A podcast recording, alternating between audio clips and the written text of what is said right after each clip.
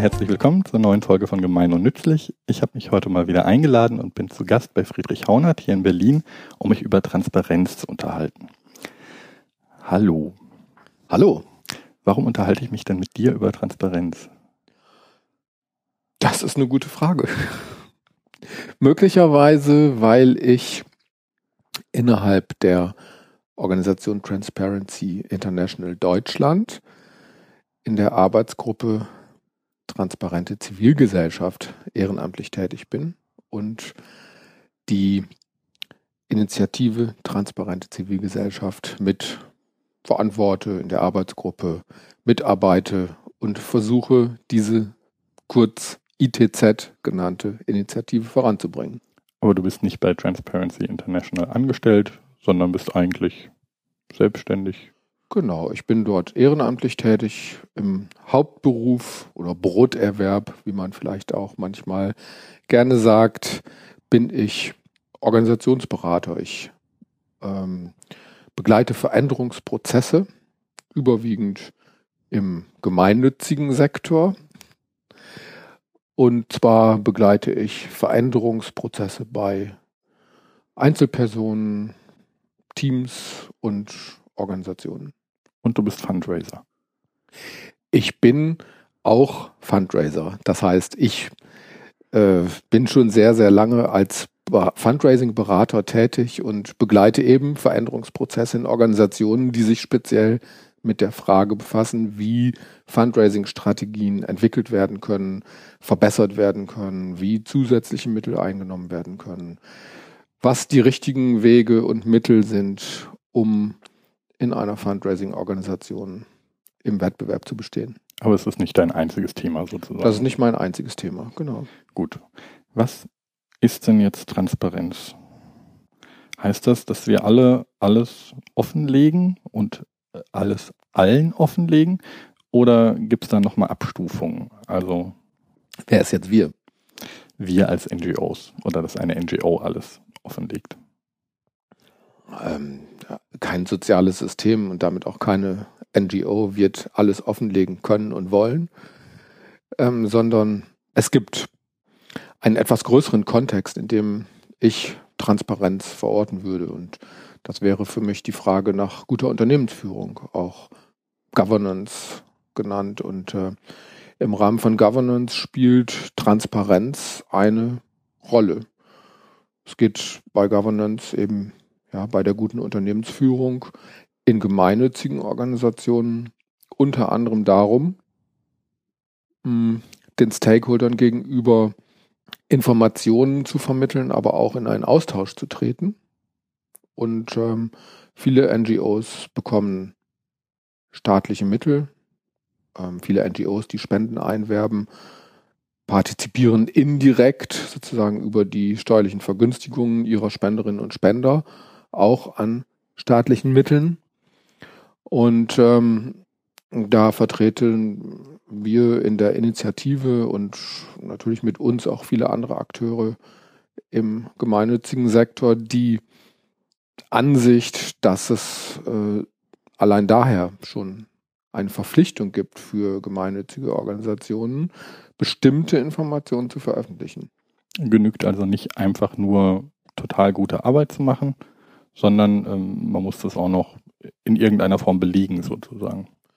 Naja, total gute Arbeit ist ja auch wieder eine sozusagen eine Wertung, die sich nicht allein daraus ergibt, dass es jemand behauptet, ähm, sondern darüber, das ist ja ein weites Feld, darüber kann man sich natürlich streiten. Was ist total gute Arbeit eines Karnickelzüchtervereins?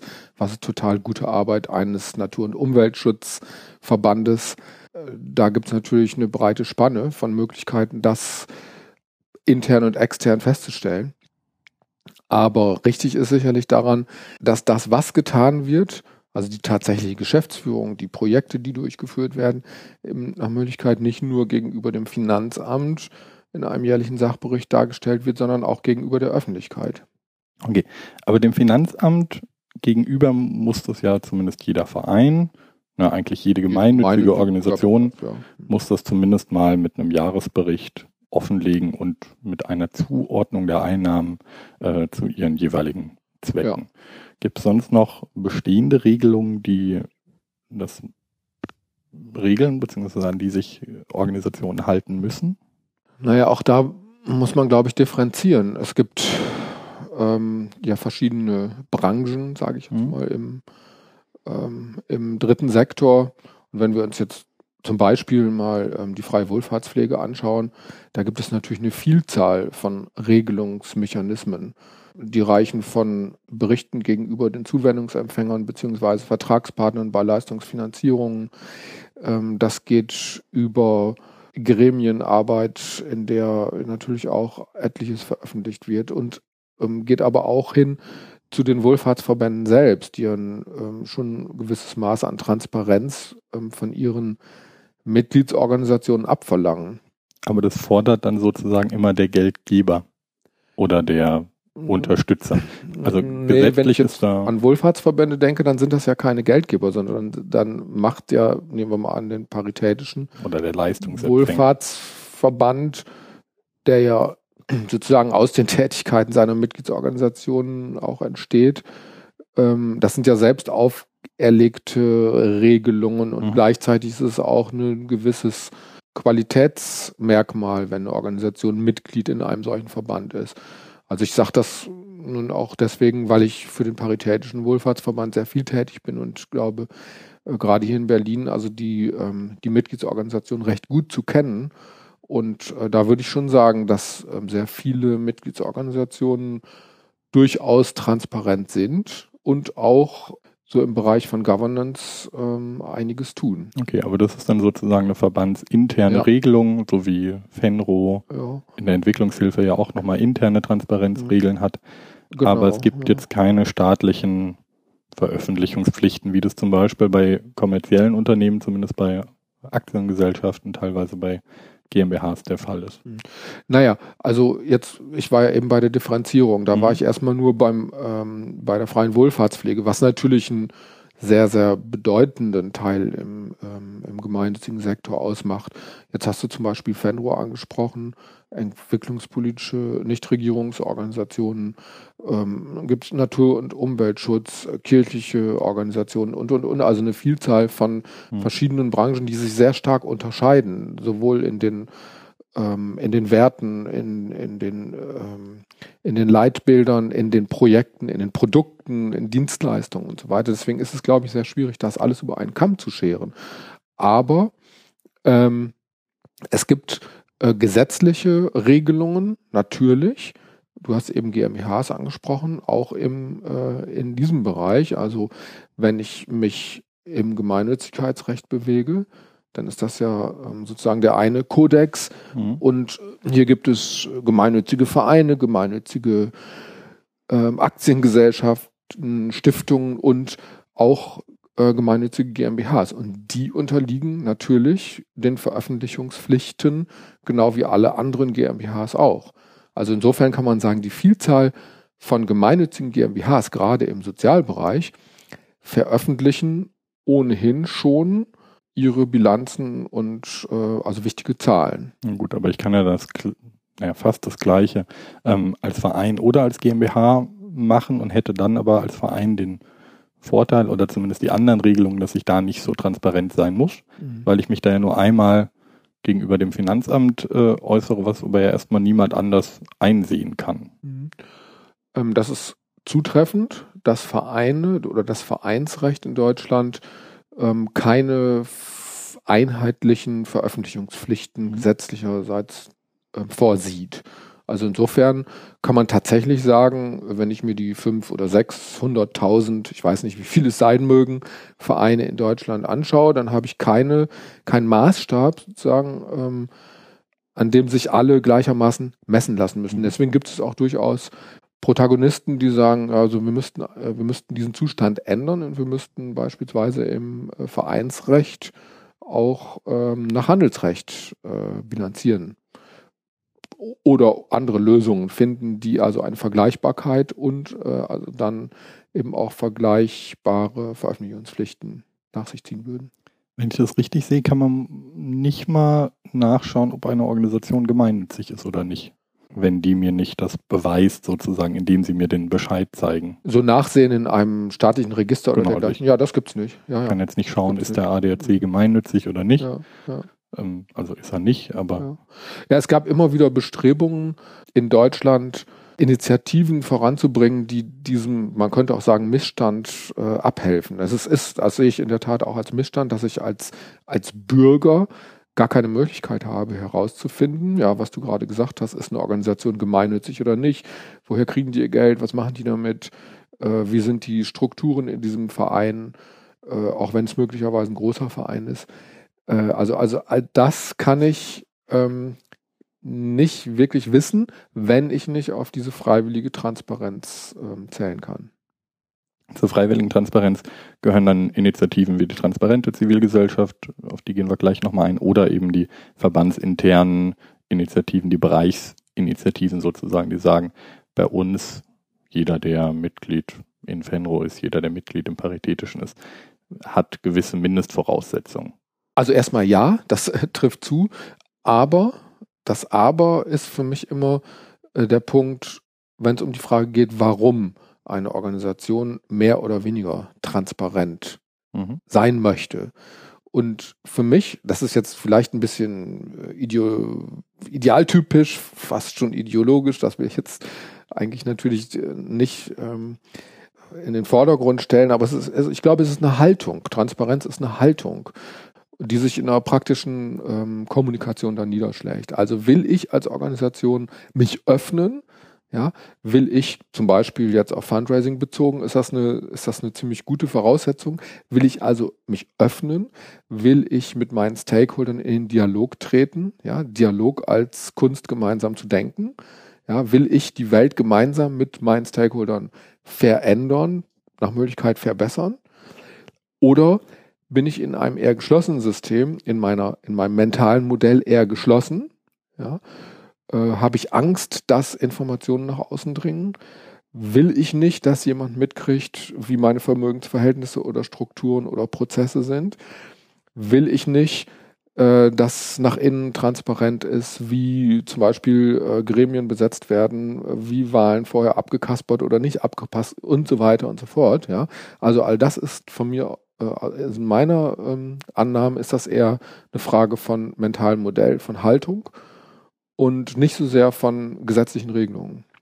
Äh, insofern glaube ich, dass diese ähm, äh, verschiedenen Transparenzinitiativen, äh, die es gibt, eher so eine Katalysatorfunktion haben, um ähm, Organisationen, die von ihrer Haltung her sowieso schon motiviert sind, ähm, Mhm. also auch ein Stück weit ja, zu belohnen ist jetzt zu viel gesagt, aber es geht schon ein bisschen in die Richtung. Dabei also sie auch zu ermutigen, sie zu unterstützen und damit dann auch andere zu ermutigen, da mitzumachen. Und äh, siehst du dann so eine Selbstverpflichtung als bessere Lösung im Gegensatz zu einer staatlichen Lösung, also zu einer Mhm. rechtlichen Lösung, oder als, naja, eine gute Notlösung Tja. an? Also, Also du sagst ja Selbstverpflichtung, ja, heißt Freiwilligkeit. Ähm, das ist eine Frage, die diskutieren wir immer wieder. Mhm. Äh, also wir meine ich jetzt in dem Fall ähm, so Menschen, die sich ähm, irgendwie mit dieser Frage von Transparenz auseinandersetzen inhaltlich. Und ich, ich persönlich halte das für einen guten Weg, ähm, merke allerdings auch, dass der nicht unbedingt so weit führt. Also es, ich kann mir vorstellen, ich kann mir vorstellen, dass es irgendwann in gar nicht so ferner Zukunft vielleicht auch politische Bestrebungen gibt, möglicherweise Parteien gibt oder Parteienvertreterinnen, die ähm, einfach feststellen, wir haben jetzt hier eine Vielzahl, eine Vielzahl von äh, freiwilligen Selbstverpflichtungen und Transparenzinitiativen. Das hat alles nichts gebracht, weil wenn man die zusammenzählt, dann sind wir irgendwie bei ein paar hundert Unterzeichnern. Und ähm, das scheint ja nicht zum äh, Erfolg zu führen. Und ähm, ich kann mir vorstellen, dass dann gesetzliche Regelungen eingeführt werden. Aber die Frage, besser oder schlechter, dazu eben auch noch ein Wort. Da bin ich mir eben auch nicht sicher, ob eine gesetzliche Regelung dann tatsächlich zielführend ist. Denn es kann durchaus sein, dass dann zwar alle Organisationen ähm, den gesetzlichen Regelungen entsprechend veröffentlichen, was sie zu veröffentlichen haben, aber eben nicht mehr. Also diejenigen, die es nicht wollen, deren mentales Modell auf Geschlossenheit abzielt, die werden eben nur das veröffentlichen und kein Deut mehr. Und die anderen, die jetzt schon offener sind und Transparenz als Wert ansehen, die veröffentlichen ja jetzt auch schon und zwar mehr als in Initiativen ähm, verlangt wird. Also ich habe keine Antwort darauf. Ich nehme an, es wird nicht ähm, bis in die übernächste Steinzeit so bleiben, wie wir es im Moment vorfinden. Hast du dann das Gefühl, dass dieser Geisteszustand nicht so weit verbreitet ist, der Offenheit? Naja, es gibt in den Gesprächen immer wieder ähm, mindestens zwei Stränge. Das eine ist die Frage, warum überhaupt? Also was nützt mir das? Mhm. Ja, kommen wir ja. gleich zu. Und die andere Frage ist, ähm, ist es schädlich?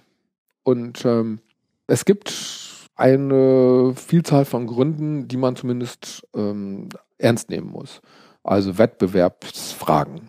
Ja, wie weit gehe ich in meiner Veröffentlichung von Zahlen? Mhm.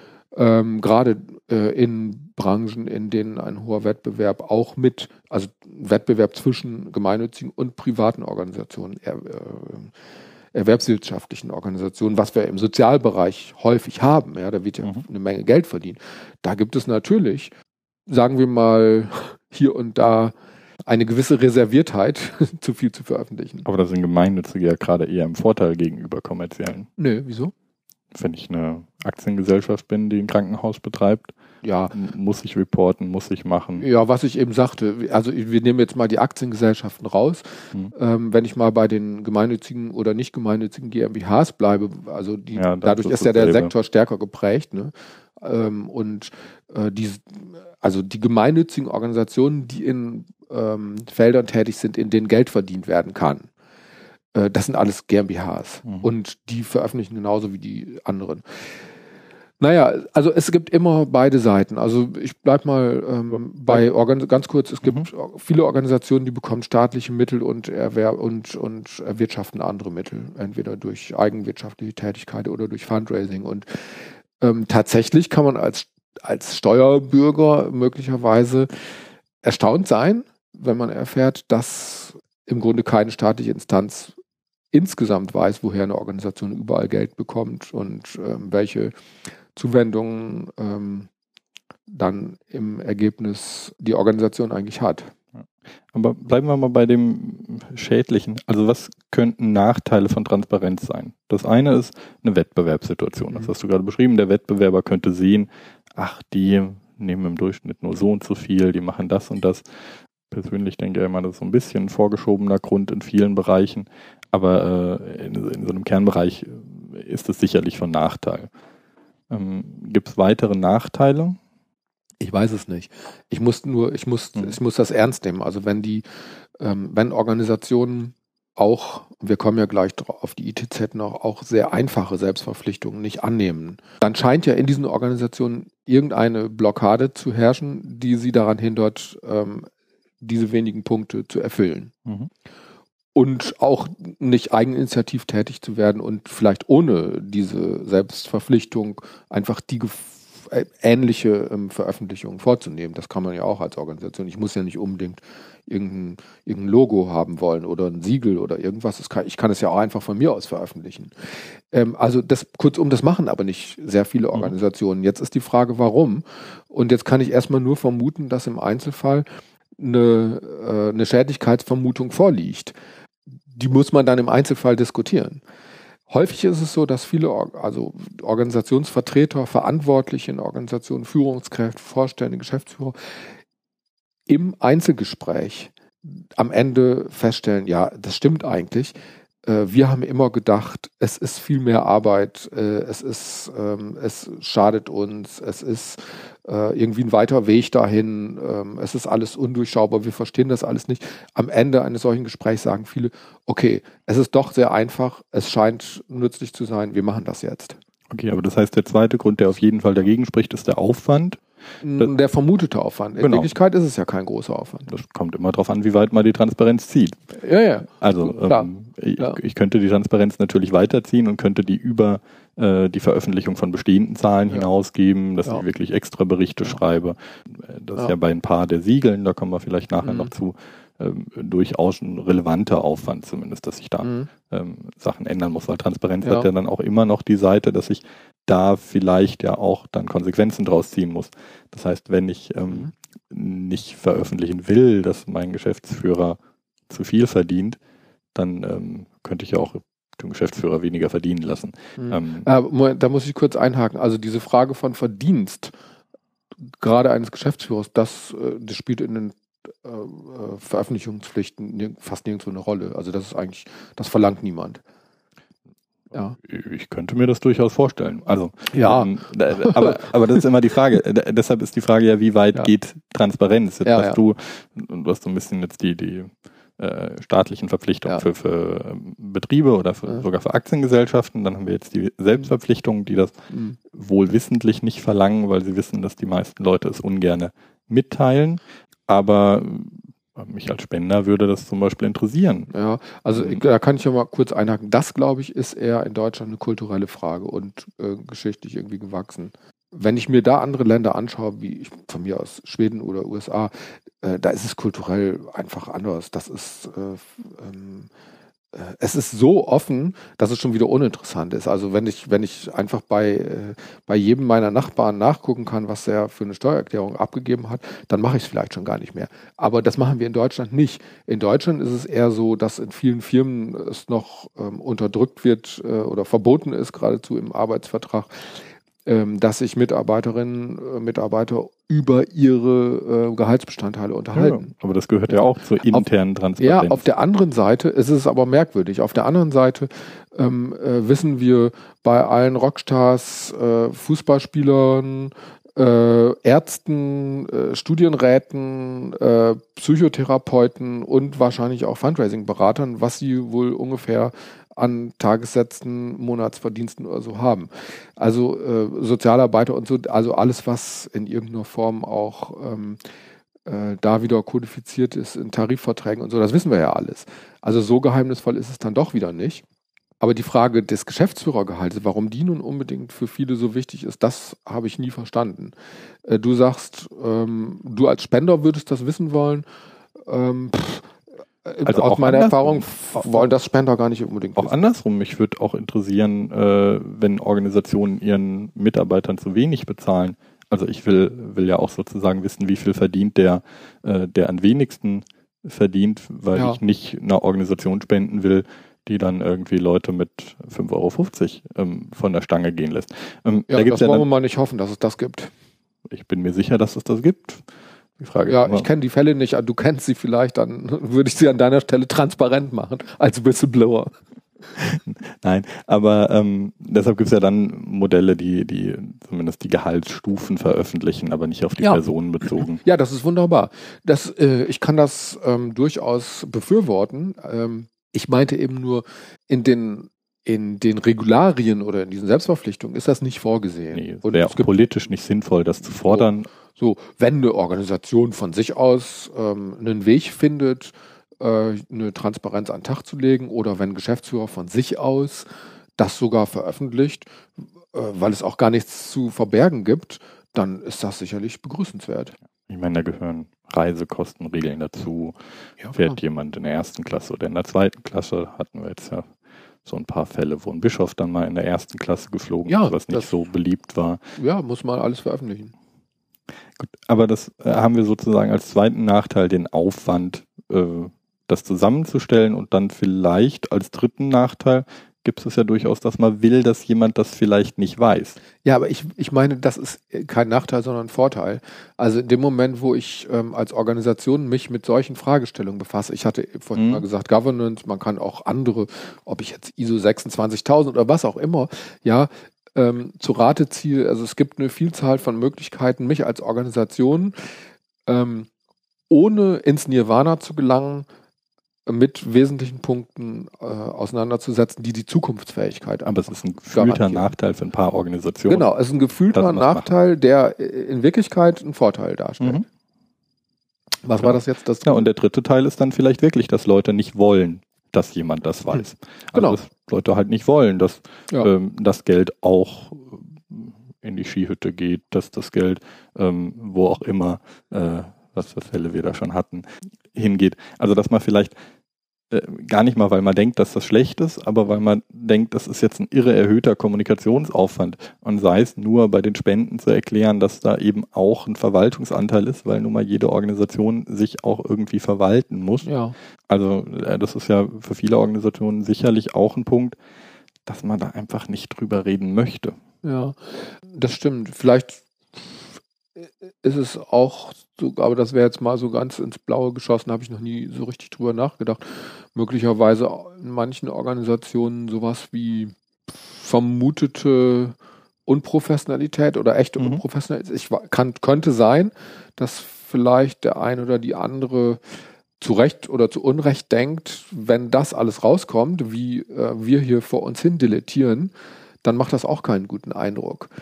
Das weiß ich aber nicht. Das weiß ich genauso wenig wie die Geschäftsführergehälter. Wobei, da meine ich jetzt noch nicht mal diejenigen, die wirklich denken, dass das, was sie tun, unprofessionell ist oder so, sondern ich habe immer das Gefühl, es gibt in vielen Organisationen ein, das lässt sich da nicht vergleichen, das versteht da niemand. Ähm, da sind wir ganz besonders. Also ähm, gerade wenn es die Selbstverpflichtungen oder auch die gesetzlichen Verpflichtungen sind ja immer irgendeine Form von einem Rahmen, der vorgibt, da muss man jetzt sagen, wie viele Mitarbeiter hat die Organisation.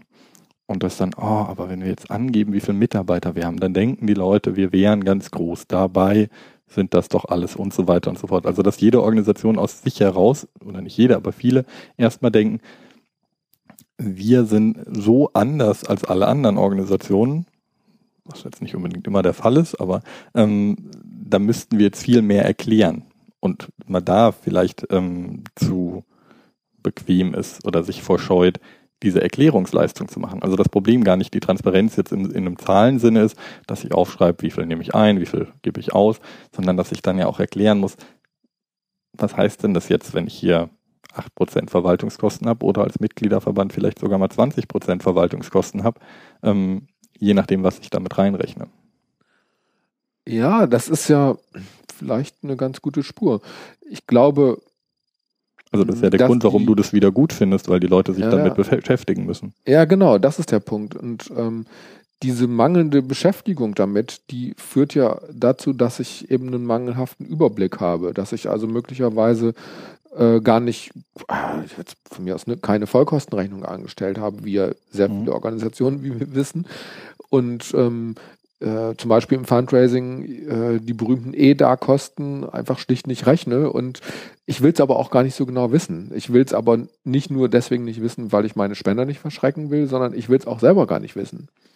Und das ist halt ein Problem, glaube ich. Also, dass in vielen Organisationen so eine ähm, nicht genügende Kostentransparenz durchaus äh, vorherrscht. Und mhm. wenn ich jetzt mit so einer Transparenzforderung käme, dann müsste ich das natürlich aufknacken, um jetzt nur in diesem Bereich Kosten. Es gibt ja eine Vielzahl von anderen Fragen, kulturelle Fragen, Leitbild, äh, weiß der Kuckuck, ja, also all das, wo es richtig wehtut, Managementfragen. Also da, wo es wehtut, müsste ich natürlich hingucken, wenn ich nicht nur rein formal irgendwie einen äh, oberflächlichen Katalog abarbeiten will. Mhm. Und ähm, hätten wir gerade bei so einer Transparenz, die sich jetzt auf Selbstverpflichtung oder gesetzliche Regelung geht, also auf irgendwas Vorgeschriebenes, dann hätten wir zum Teil sowas wie eine Vergleichbarkeit. Im, ja.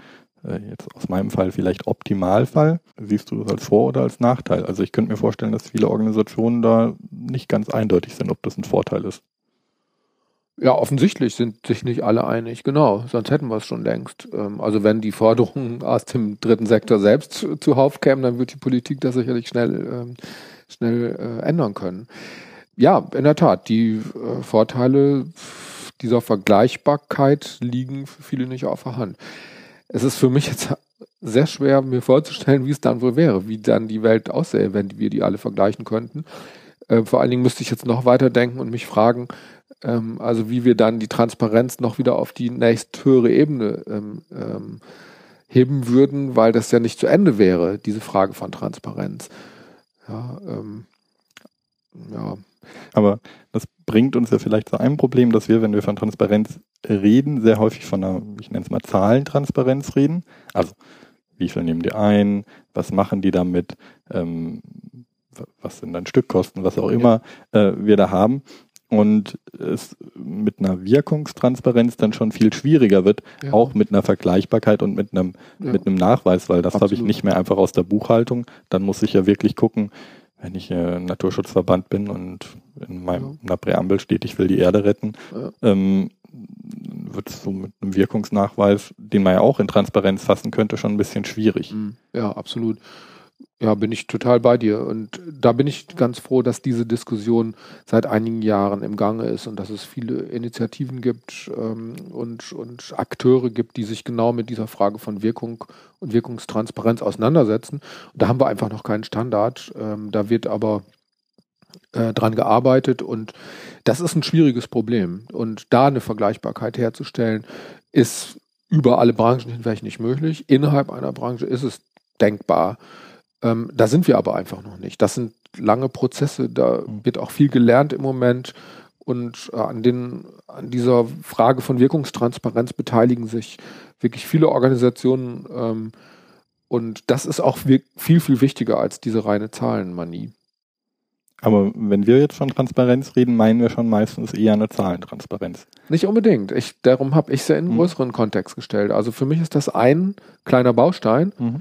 Auch die Initiative Transparente Zivilgesellschaft ist für mich eher eine Einstiegsdroge. Sozusagen zu späteren ja. Also, dass man sozusagen Zahlentransparenz hat, dann vielleicht Dokumententransparenz, also im Sinne von, was sind die Ziele, was ist das Leitbild, wie wollen wir die Ziele verwirklichen und dann auf der obersten Stufe dann wirklich äh, ja, äh, ja schon fast eine, eine äh, Effizienzmessung haben mit wie sehr werden unsere Ziele erreicht. Whatever, also wie sich das dann ausprägen wird. Das ist eine, das ist eine Entwicklung, die ist im Gange, die ist mhm. auch nicht mehr aufholbar. Und ähm, das ist ganz klar, dass wir nicht mehr dahinter zurückfallen können. Also wir können nicht so tun, als gäbe es diese Debatten nicht und als gäbe es diesen Diskurs um Wirkungstransparenz nicht, als gäbe es die Initiativen nicht. Dahinter können wir nicht mehr zurückfallen, das ist gut. Sondern es geht weiter und das ist ein bisschen offener Prozess im Moment noch, wo sich das hinentwickelt. Ähm, Gibt es da vielleicht sogar eine Gefahr, dass wir, wenn wir zu viel auf, äh, ich sag mal, diese Management-Themen achten, dann den, den sozialen Aspekt von so einer NGO vernachlässigen? Oder haben wir dann einfach nur die falschen Wirkungsziele gesetzt? Nee, nee, absolut. Wir müssen das ähm, systemisch sehen oder im größeren Zusammenhang, holistisch oder wie auch immer du das jetzt äh, möchtest. Also wir müssen versuchen, äh, genau nicht diese Einzelbereiche wie Zahlen, äh, oder Wirkungstransparenz oder so rauszupicken oder nur auf Management zu gucken, sondern eine Organisation äh, als soziales System zu begreifen in einem größeren Kontext.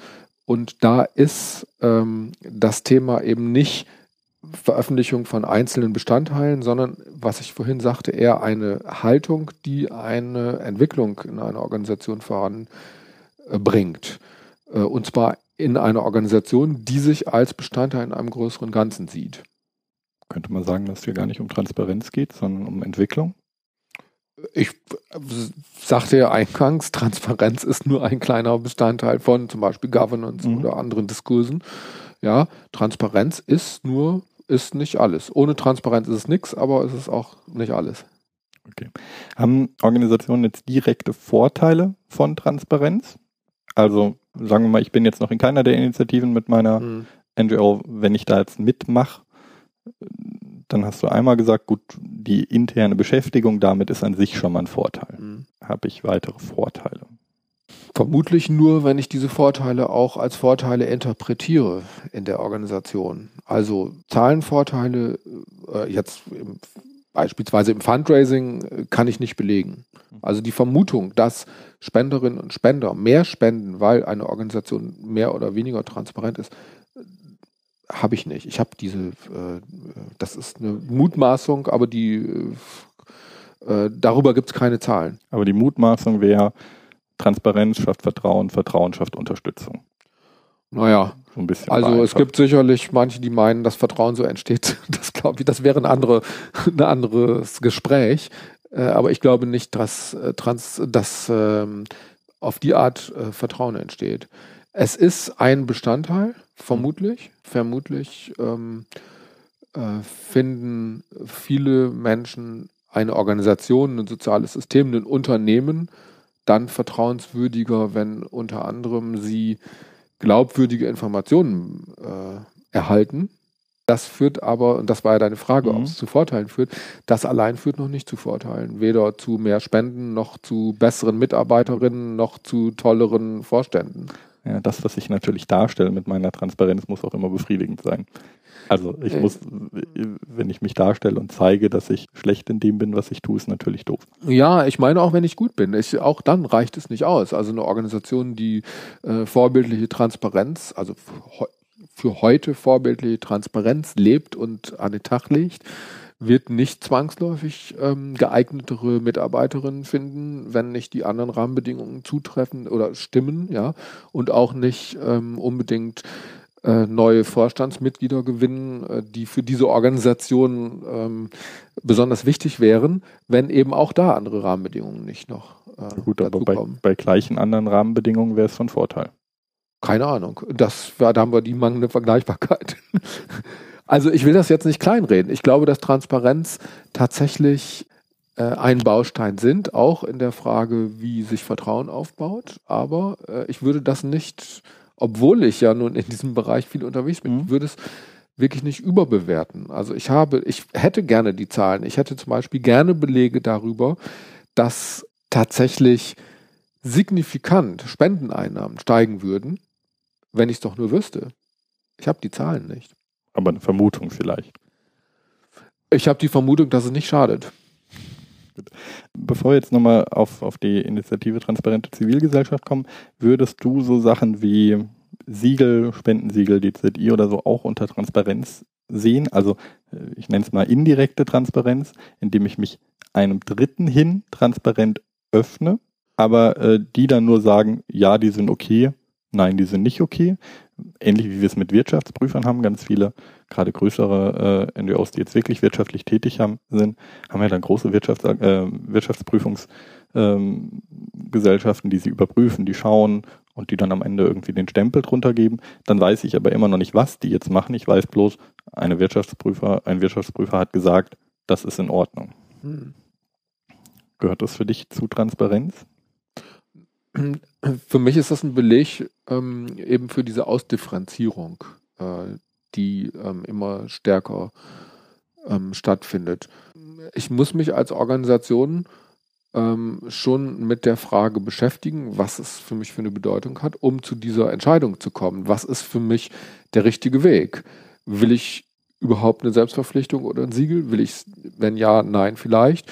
Welches ist für mich das Richtige? Will ich teilnehmen an ähm, zum Beispiel an der ITZ, reine Selbstverpflichtung, oder will ich äh, lieber ein Siegel erwerben, wofür ich Geld bezahlen muss, wie zum Beispiel das DZI-Spendensiegel, ja, wo ich dann äh, nach veröffentlichten Kriterien, äh, nachdem nach diesen Kriterien meine Organisation geprüft wurde, ein Siegel führen darf oder nicht.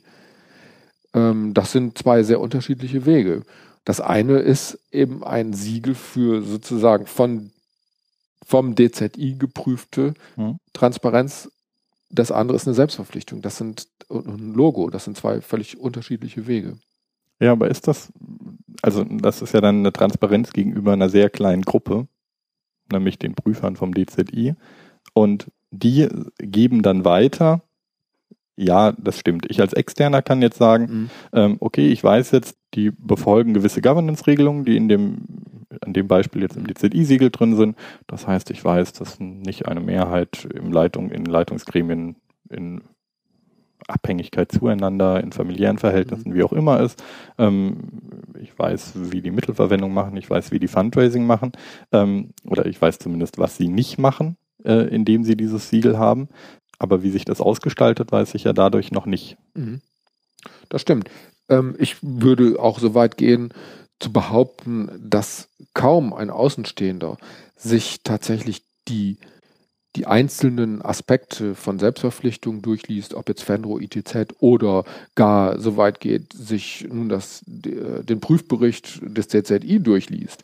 Das interessiert ja niemanden, sondern die Menschen, die wollen ja eine gefühlte, ähm, irgendwie eine gefühlte äh, von Dritten ähm, attestierte Sauberkeit, also so wie so ein Biosiegel, ja. Mhm. Also wenn ich äh, weiß irgendwie, das ist eine Marke, da was weiß ich, Demeter-Eier, dann gehe ich erstmal gefühlt davon aus und lasse mich auch durch Skandale, ja, Demeter weiß ich nicht, aber irgendwelche Bio-Eier-Skandale nicht aus davon abbringen, anzunehmen, dass ein bestimmtes Siegel eben doch für eine bestimmte Qualität bürgt. Und weil, eben weil ich mich nicht komplett damit auseinandersetzen kann.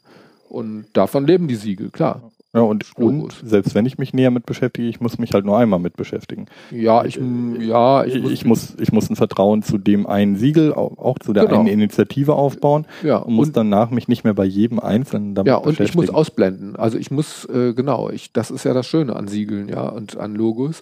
Äh, ich muss mich einmal entscheiden, mhm. äh, zum Beispiel bei äh, Öko-Kleidung von mir aus, ja. Da muss ich mich einmal entscheiden, welche zwei, drei Siegel sind für mich irgendwie passend. Und dann muss ich mich nicht mehr darum kümmern. Das heißt, ich blende alles andere aus. Und das entlastet den Einzelnen oder die Einzelne. Ja gut, wäre natürlich schon trotzdem schön, wenn ich dann auf das Siegel klicke und dann ja. die ganzen Informationen habe. Klar. Wie, da kommen wir jetzt zur, mhm. zur Initiative Transparente Zivilgesellschaft, ja. bei der das ja auf einen sehr, ich sag mal, kleinen Zehn-Punkte-Plan runtergebrochen, also zehn mhm. Punkte, die sich diese Organisationen verpflichten einzuhalten, dort sind. Aber das heißt, die bekommen auch ein Logo. Das ist jetzt kein Siegel, aber genau. es ist ja äh, in, in, der Wirkung ähnlich. Plus, dass es in der Regel dahinter dann immer eine Seite steckt ähm, oder auch mehrere Seiten, wo die Informationen, die dazu geführt haben, dass äh, die das Logo führen dürfen, auch aufgelistet sind. Ja, so haben wir uns das gedacht. Und so funktioniert es eben auch. Das ist eine Besonderheit dieses dieser Selbstverpflichtung ähm, der ITZ. Und ähm, jetzt muss ich selbstkritisch anmerken, ich habe auch hier haben wir keine Informationen, keine Daten gesammelt, wie viele Menschen möglicherweise tatsächlich diese zehn Punkte dann anklicken und wie lange möglicherweise die Verweildauer auf diesen zehn Punkten ist. Ich weiß es schlicht nicht. Äh, Wäre mal ein schönes Studienprojekt. Ich würde vermuten, ähm, dass nicht sehr viele sich die Mühe machen und die zehn hinterlegten Punkte tatsächlich durchlesen. Äh, auch dafür, dass du eben sagtest, das reicht vielleicht dieses Vertrauen oder diese, diese Annahme, ja. Aber das ist ja wie mit jedem, wie mit jedem Jahresbericht jeder Organisation. Ja. Die Lesezahlen dieser Jahresberichte sind auch verhältnismäßig gering. Ja. Ähm, aber wichtig ist die Information, ja. dass der da sind und kann ich aus meiner eigenen Erfahrung sagen, es gibt immer wenn auch eine sehr kleine Gruppe, die sich das sehr genau durchliest, ja. die sozusagen auch stellvertretend für den Rest der Spender, für den Rest der Mitglieder mhm. äh, da drauf guckt und denen fällt zumindest bei den Jahresberichten auch immer irgendwas mhm. auf, was dann nicht ganz stimmt, beziehungsweise ja. wo nochmal nachgefragt wird. Und das ist aber natürlich immer eine kleine Gruppe. Ich meine, wir können ja. uns nicht mit allem beschäftigen, wenn ich mhm. mir überlege, ich, keine Ahnung, ich spende im Jahr vielleicht 10, 12 Organisationen.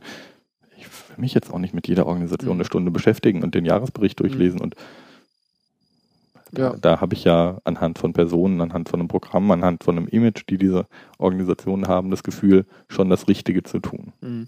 Das stimmt, das stimmt. Das ist, das ist ungeheuer wertvoll. Und darauf setzen wir auch bei der ITZ, dass tatsächlich Leute genau lesen, von mir aus wie einige wenige, das sehr genau lesen, was eben unsere Unterzeichner ähm, veröffentlichen. Und wir setzen auch auf die Kraft der Unterzeichner untereinander. Also wir, wir sind nicht die Transparenzpolizei und wir haben auch die ehrenamtliche Power überhaupt nicht, um das wirklich bei jeder einzelnen Organisation ähm, bis ins kleinste Detail ähm, nachzuprüfen. Wir sind, wir müssen davon ausgehen, dass die Organisationen uns zutreffende ähm, Informationen liefern und diese auch veröffentlichen.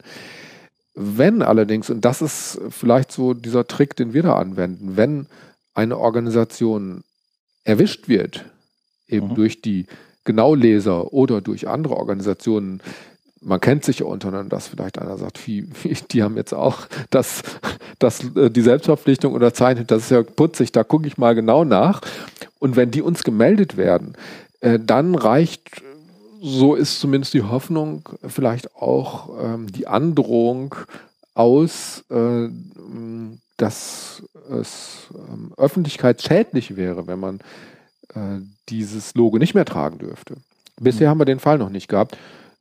Ähm, und ich hoffe auch, dass uns das erstmal erspart bleibt, dass eben die Unterzeichner mit ehrlichen Karten spielen. Okay. Das Grundkonzept dieser Initiative ist erstmal, es gibt relativ breite Trägergruppe, also auch wirklich mit, mit mhm. äh, Organisationen aus den unterschiedlichsten Bereichen. So ein bisschen hervorstechend da ähm, Transparency, bei denen auf der Webseite ist das auch weiterhin und äh, zumindest in der Außendarstellung sieht das manchmal so ein bisschen aus wie das Transparency NGO-Siegel, was das nicht ist. Aber ähm, und dann kann einfach jeder sagen, ich erfülle diese Selbstverpflichtung, schickt euch das. Ähm, ihr guckt, ob diese Liste einmal abgehakt ist und dann sagt ihr, jo, mhm. darf der oder. Genau, in der Praxis sieht es so aus, mm, dass die Ehrenamtlichen, ähm, die für die Initiative tätig sind, Schrägstrich, äh, ja, Transparency hat da schon die Federführung innerhalb des Trägerkreises, dass einzelne Formulierungsvorschläge gemacht werden. Dass vielleicht mal gesagt wird, hier guck mal auf unseren Leitfaden, der ja auch hinterlegt ist, wo mhm. die einzelnen Punkte nochmal etwas genauer ähm, ausgeführt werden, der auch im Prinzip ständig überarbeitet wird, verbessert wird, verfeinert wird, ne? sodass die Organisation dann im Gespräch möglicherweise äh, dann eben noch ein paar einzelne Formulierungen ändert und dann, ähm, wenn das alles in Ordnung ist, das Recht erhält, das Logo zu führen auf der eigenen Internetseite vorzugsweise, sodass eben Außenstehende durch Klick auf dieses Logo direkt bei diesen zehn Punkten landen. Mhm. Und inhaltlich ist es so, ich habe mir hier mal die zehn Punkte aufgeschrieben, also klar, Name, Sitz, Anschrift, Gründungsjahr, äh, Angaben zur Steuerbegünstigung, Personalstruktur, äh, Mittelherkunft, Mittelverwendung und so.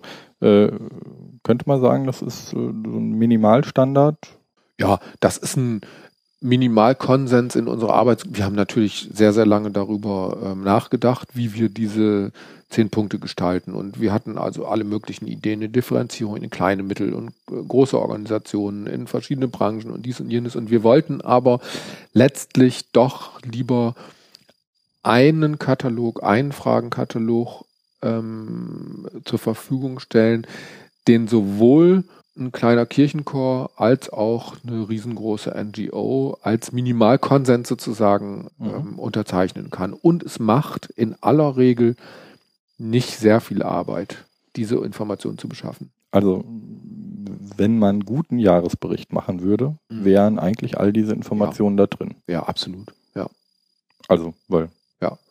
Im normalen, im normalen. Der müsste noch nicht mal gut sein. Äh, ja, aber ein ja. Also keinen schlechten. Ja, genau. genau. Ja, kann man so sagen. So, und dann muss man das ab und ja. zu mal aktualisieren. Ja. Ähm, Jährlich, nach Möglichkeit. Immer wenn der neue Jahresbericht rauskommt, sozusagen. Aber ihr habt kein zentrales Verzeichnis all dieser Informationen, wenn die schon so halbwegs standardisiert sind, ähm, wo ich jetzt bei euch auf der Website gucken kann, wer da Mitglied ist und Doch. was die angeben. Doch. Es wird nicht an, ja, ähm, aber die Informationen werden nicht an euch gemeldet, oder? Äh, wie meinst du? Wenn ich jetzt im Jahr 2013 äh, ganz andere Einnahmen habe oder sich ja. das verändert, dann ändere ich als Organisation das nur auf meiner Homepage und ihr habt nicht ein Zentralregister, eine zentrale Datenbank, wo die Informationen hinterlegt sind, oder? Ähm, die Informationen, was sich verändert hat? Ja, die, also dann wirklich die Personalstruktur, die Angaben ja, zur Mittelherkunft. Mm, ja, wir werden da immer besser es ist tatsächlich so, dass manche Organisationen ähm, nicht hinterherkommen, nicht aus bösem Willen, sondern mhm. also, weil sie es einfach vielleicht teilweise auch vergessen haben oder weil es nicht höchste Priorität hat. Und ähm, wir ähm, fassen immer nach. Also wir prüfen sozusagen rückwirkend immer, ob die ähm, Angaben aktuell sind. Mhm. Und äh, alle diejenigen Organisationen, die das nicht aktuell gehalten haben, werden freundlich aufgefordert, das in einem überschaubaren Zeitraum zu verändern. Und das machen die in aller Regel dann auch, so dass wir natürlich diese Informationen schon äh, zur Verfügung haben. Und in der Datenbank sind sicherlich auch die alten noch vorhanden. Gut, aber das Prinzip ist schon, dass jeder bei ja. sich etwas ja. darstellt und jetzt nicht genau. ähm, das meldet und das bei euch hinterlegt genau. ist. Es hat auch Wohingegen das manche machen. Also, also, es gibt durchaus Organisationen, die, äh, die sind so freundlich und sagen, hier, wir haben es jetzt geändert. Ne? Nein, aber ich habe kein Profil bei euch auf der Seite, ja. wo drauf steht, das ist meine Organisation, ja. so viel habe ich letztes Jahr eingenommen, so ja. viel Personal habe ich. Ähm, nee, ich kann. Ihr nee. habt auch nur ein Verzeichnis der, wie viele Organisationen sind es jetzt? 500, 600? Oh, jetzt habe ich die aktuellen Zahlen nicht. Nein, aber es sind- 550 schätze ich mal über den Daumen. Über 500. Die letzte Ja, Erfolgsmeldung ja wir sind die 500. größte, wir sind die größte Transparenzinitiative Deutschlands mit ja ungefähr 550. Gab es in der Vergangenheit wirklich äh, krasse Probleme wegen mangelnder Transparenz? Also Gesellschaftlich oder im Sektor? Ja, im Sektor, also bei, bei NGOs. Also ähm, habe ich als Organisation vielleicht gar nicht mal was davon, dass jemand, äh, dass ich selber transparent bin, sondern habe ich dadurch vielleicht die Möglichkeit, schwarze Schafe rauszufiltern, habe ich dadurch die Möglichkeit, andere Sachen zu verhindern, gar nicht mal bei meiner Organisation, die natürlich perfekt ist, Mhm. ja meine, ähm, sondern äh, dadurch, dass jemand sozusagen den Sektor in Verruf bringt, Mhm. ähm, Ja. Ähm, wo man mit mehr Transparenz hätte gegenwirken können. Du hast Ja. vorhin so ein bisschen den, den Peer Pressure angesprochen, dass wenn die einen das machen, die anderen das auch machen müssen und man bei den mhm. äh, Konkurrenten oder bei den Organisationen im selben Bereich mal ein bisschen drauf guckt. ja. Ähm, Ähm, das ist wahrscheinlich ein Motiv, könnte ein Antrieb auch noch stärker sein, dass die seriösen Organisationen, diejenigen, die ähm, Transparenz und Governance als Wert und als Haltung für sich dem, äh, entdecken, dass die natürlich ein Interesse daran haben sollten, dass andere das auch so handhaben. Ähm, ich muss also was die ITZ angeht, einschränken, sagen, selbst eine Träberhilfe hätte wahrscheinlich das ähm, Logo erhalten. Ähm, natürlich, wenn eine Organisation veröffentlicht, also jetzt mal betrügen, lasse ich mal vollkommen raus. Wenn eine Mhm. Organisation ganz offensichtlich betrügt, dagegen kann man sowieso nichts machen, erst recht nicht als ehrenamtliche Initiative. Ähm, wenn aber eine Organisation schlicht und ergreifend veröffentlichen würde, wie es ist. Und bei der Träberhilfe zum Beispiel in Berlin ist es ja so gewesen, dass der, äh, dass der Geschäftsführer äh, mit dem Maserati durch die Stadt gefahren ist. Der hat den ja nicht in der Garage stehen gehabt. Und auch ähm, äh, die äh, die übrigen äh, oder viele der übrigen ähm, hinterher in der Öffentlichkeit als unpassend ähm, empfundenen und hinter am Ende ja auch ähm, justiziablen äh, Geflogenheiten in dieser Organisation, die waren ja nicht alle unbedingt ähm, intransparent. Das wussten ja alle in der Szene. Ja, das ist ja das Verrückte. Mhm. Also Transparenz führt ja nicht unbedingt dazu, dass, äh, dass es solche Auswüchse nicht gibt. Es gibt auch, natürlich gibt es Organisationen, in denen erhebliche ähm, Gehälter an die Geschäftsführung gezahlt werden. Klar gibt's die. Die Bewertung muss man dann anderen überlassen. Also Transparenz, auch maximale Transparenz würde nicht unbedingt ähm, vermeiden, äh, dass eine Organisation in der tatsächlichen Geschäftsführung sich auf eine Art und Weise verhält, die du und ich vielleicht nicht toll finden. ja, aber sie würde die Grundlage für eine Bewertung schaffen. Sie würde die Grundlage für die Bewertung noch, ja, mit so einem Logo von mir aus schaffen. Äh, in dem von mir angesprochenen Fall war es aber bekannt. Also es war bekannt. Es stand sogar ähm, ein Jahr vorher schon mal in der Zeitung. Es hat sich nur keiner dran gestört. Das heißt, sowas ist auch eine soziale Konstruktion, wie es bewertet wird. Und ähm, natürlich, es gibt immer wieder ähm, Skandale und Skandälchen. Das sind häufig auch soziale Konstruktionen. Das sind teilweise medial ähm, aufbereitete äh, Sachverhalte, äh, wo beim genauen Hinschauen äh, nicht mehr so wahnsinnig viel übrig bleibt, wo man, also, ne, das muss man dann sich im Einzelfall wieder angucken. Aber du willst ja wahrscheinlich darauf hinaus, also würde jetzt Transparenz, äh, Verpflichtung Mhm. ähm, dazu führen, dass es weniger ähm, Skandale gäbe? Ja, oder die Skandale zumindest weniger auf den ganzen Bereich abfärben. Ja, und, und da habe ich wenig Hoffnung, weil ich glaube, dass die Organisationen und die Verantwortlichen in Organisationen, die betrügen wollen, die ähm, die schlechte Gehälter oder wirklich unmögliche Gehälter zahlen, die eine schlechte Arbeit machen, äh, die äh, keine Wirkung erzielen und und was uns jetzt noch alles einfiele, die würden weiterhin Wege finden, zu betrügen, Mhm. letztlich. Klar würden die diesen Weg finden.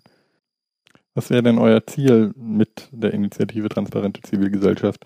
Bleibt die jetzt einfach so und man hofft, dass das irgendwann 1000 werden oder irgendwann 2000? Oder ähm, äh, bewegt diese Initiative sich selber? Also ähm, bleibt es bei den 10 Punkten oder sagt man irgendwann, ach so, ihr 500, 600, ihr habt jetzt alle die 10 Punkte, ich hätte ja noch einen 11. Oder gibt es da Bestrebungen, dass sich das wirklich ähm, ja, weiter vergrößert, dass man vielleicht irgendwann jetzt nicht auf die 50.000 kommt, aber ähm, Ja. auf die paar tausend. Ja, gut, wir haben irgendwann auch mal von 50.000 geträumt. Da sind wir ein bisschen von abgerückt, weil das möglicherweise von uns niemand erleben würde. Aber also wir sind natürlich im Rahmen unserer Möglichkeiten weiterhin ähm, bestrebt, äh, die Initiative so zu kommunizieren, dass möglichst viele Organisationen diese äh, Hemmschwelle überwinden und da mitmachen und sich beteiligen. Und wir sind auch in dem äh, Diskurs, wie es weitergehen kann. Und natürlich sind wir auch mit äh, der Politik und mit anderen gesellschaftlichen Gruppen im Gespräch über die Frage, ob wir eine gesetzliche ähm, Regelung brauchen. Wir, wir diskutieren mit allen darüber. Kurzum, wir wollen natürlich diese Initiative weiterentwickeln, weil wir ähm, sehen, dass es äh, damit nicht aufhören würde.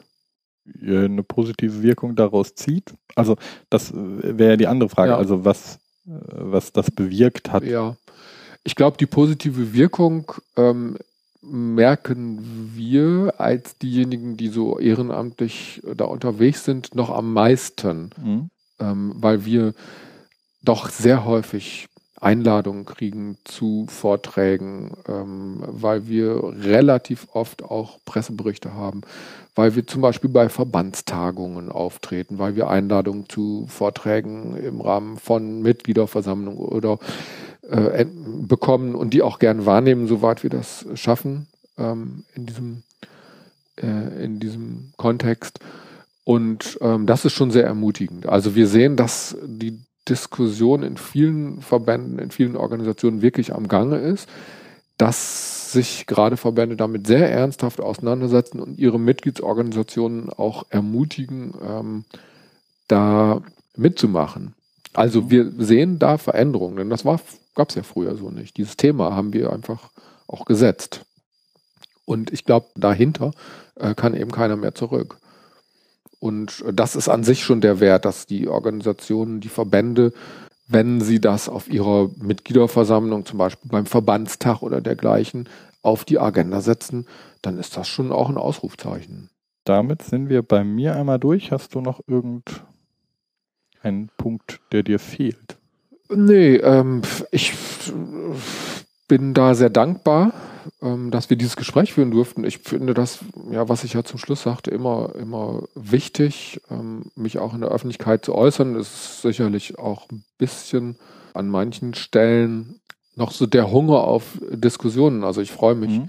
ich freue mich auf diesen Austausch und über diesen Austausch, weil es äh, keiner wirklich genau weiß, äh, wo es hingeht. Ähm, klar ist nur, wir müssen, wir müssen da weitergehen. Also kurzum, vielen Dank. Das heißt aber, du würdest äh, zum Abschluss so eine Initiative auch nicht als eben Siegel verstanden wissen, wo ich das einmal abschließe, weil ich Mhm. das einmal dahin mache, sondern auch wirklich als Forum für eine Diskussion darüber, wohin es geht.